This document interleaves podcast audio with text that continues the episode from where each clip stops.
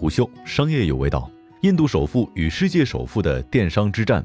本文来自中印大同，向您问好，我是金涛。四年前，印度首富穆克什安巴尼用免费手机和白菜价的资费杀入印度电信行业，击垮了多家竞争对手。四年之后，他故技重施，正在排灯节期间采取类似的价格战策略，试图击败世界首富贝佐斯旗下的亚马逊以及世界五百强排名第一的沃尔玛旗下的 Flipkart。本期商业动听为您讲讲安巴尼这一次还能成功吗？排灯节又称作是万灯节、屠妖节，是印度最大的节日之一。节日期间，人们会大肆消费，热闹程度不亚于我们的双十一。再加上今年的新冠疫情，人们被压抑数月的购买力得到释放。今年的排灯节对于印度电商们来说尤为重要，这也是安巴尼选择在排灯节期间开战的原因。三星旗舰手机降价百分之四十，电器和数码产品平均降价百分之三十，大米、香料、零食以及洗护用品更是通通五折。经历过多年双十一洗礼的你，一定不会觉得惊讶，但对于印度电商来说，这几乎是骨折价。印度首富就是想通过简单粗暴的打折杀入印度零售电商的市场。瓦基斯在孟买郊区的一个小镇开了一家食品店。今天开始，他与信实零售建立起了合作关系。用户在 Jomart 上下单，瓦吉斯负责产品配送。他说：“信实零售是一家财大气粗的大公司，他们可以提供比别的平台大得多的折扣力度。但是，印度首富这一次的竞争对手比他还要强大。亚马逊印度和 Flipkart 是印度电商市场的两条巨鳄，占据了整个市场百分之七十以上的份额。” Flipkart 成立于2007年，最初销售书籍，然后扩展到电子产品、时尚和生活用品。2018年，连续七年蝉联世界最大公司的沃尔玛以160亿美元的价格收购了 Flipkart 百分之七十七的股份。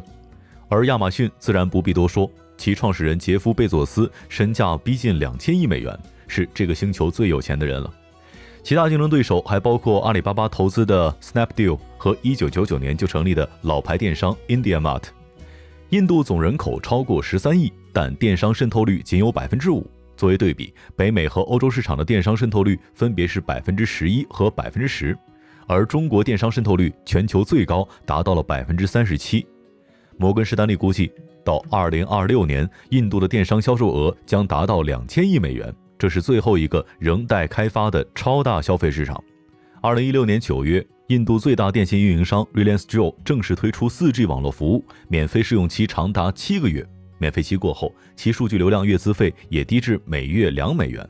除此之外，Jio 还推出了免费的 4G 手机，只需要约合人民币一百三十三元的押金，使用三年之后可以全部退还。仅一百七十天，Reliance Jio 便获得了一亿用户。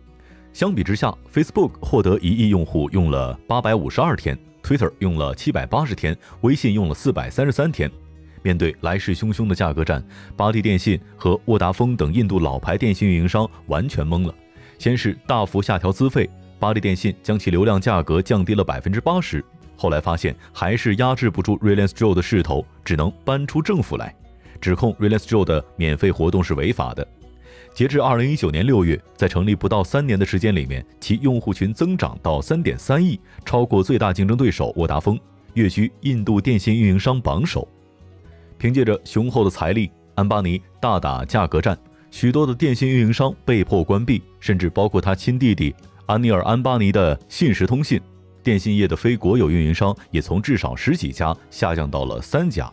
信实工业集团是印度市值最高的上市公司，也是印度最大的私营公司。其一千八百五十亿美元的市值约为印度 GDP 的百分之六点六。旗下业务涵盖电力、石油勘探、金融、零售以及电信领域等各个领域，是名副其实的商业帝国。每四个股民当中就有一个人持有该集团的股票。今年以来，信实工业通过出售其数字和零售部门的股份，筹集了令人瞠目结舌的两百亿美元的巨资。仅最近几周，安巴尼的零售公司从 KKR 和银湖等重量级的风投公司那里就获得了超过六十亿美元的投资。换句话说，信实工业的资金十分的充裕。为了打赢这一场电商大战，除了弹药充足之外，安巴尼还手握两个巨大优势：一是信实零售已经是印度最大的实体零售商。信实零售在印度拥有近1.2万家门店，涵盖便利店、超市、生鲜零售、鞋服连锁和电器数码等等。在今年八月，信实宣布将以三十四亿美元的价格收购印度第二大零售公司未来集团的零售、批发、物流等业务。未来集团在印度四百多个城市拥有一千五百多家门店。如果完成收购，信实零售将控制印度三分之一的实体零售店。依托信实零售，Jomart 简直就像是含着金汤匙出生。虽然 Jomart 今年才上线，仍是测试版。但是凭借其本地战略、低成本采购和实体店连锁店，Jomart 已经开始蚕食印度最大在线杂货商 Big Basket 的市场份额，并且对亚马逊和 Flipkart 这样的零售电商构成威胁。第二个优势是印度政府的政策越来越多的倾向于本土零售商。自2018年年底以来，印度的外国投资规定还禁止亚马逊和 Flipkart 推出独家产品和自建仓库。以限制其影响定价和提供折扣的能力。国际公司占印度本土实体连锁超市的股份不得超过百分之五十一，且仅能够在人口少于一百万的城市中去建立。电商的推动力肯定比电信业务商会强一些。虽然两年前安巴尼击败的电信运营商大多是本土公司，与亚马逊或者是沃尔玛相比，实力、经验、财力都远远比不上。但安巴尼净资产高达七百八十亿美元，且只专注于印度市场，而亚马逊和沃尔玛是国际性企业，业务遍布各国，不太可能在单一市场投入海量资金。今年以来，自力更生运动愈演愈烈，印度政府在多个领域都在明里暗里的限制外资企业。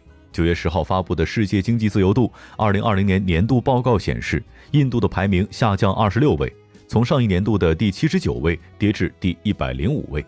其关键指标国际贸易自由度和法律结构都出现了下滑，这让沃尔玛和亚马逊在印度方面面临着诸多挑战。例如，复杂的价格限制不能够随意调价，建立实体超市的限制又将其排除在大城市之外。但沃尔玛和亚马逊显然不会坐以待毙，与银行合作，让后者在支付环节提供折扣，重组与卖家的关系，以便进行合法降价，启动仲裁程序，阻击信实零售收购未来集团。不仅如此，今年以来，亚马逊已经承诺在印度投资六十五亿美元，沃尔玛也在电子零售商上投资了十亿美元。再加上他们在印度电商市场数年的积累，且目前市场份额遥遥领先，Jomart 想必有一场硬仗要打了。对于六十三岁的安巴尼来说，零售和科技是信实工业的未来。虽然 j o m a t 和信实零售的销售规模高达一百二十亿美元，与亚马逊和 Flipkart 的一百四十亿美元相差无几。但其中大部分是实体零售，而亚马逊和 Flipkart 全部来自于在线业务。安邦尼并不想止步于此。印度用了十年的时间才使电商渗透率达到百分之三左右，而新冠疫情的出现直接把印度送上了电商发展快车道。信实工业无疑是一个资本雄厚而且有非常进取的玩家，在电商战场，它是鲶鱼还是鲨鱼，我们还得拭目以待啊。商业洞听是虎嗅推出的一档音频节目，精选虎嗅耐听的文章，分享有洞见的商业故事。我们下期见。虎嗅，商业有味道。本节目由喜马拉雅、虎嗅网联合制作播出，欢迎下载虎嗅 APP，关注虎嗅公众号，查看音频文字版。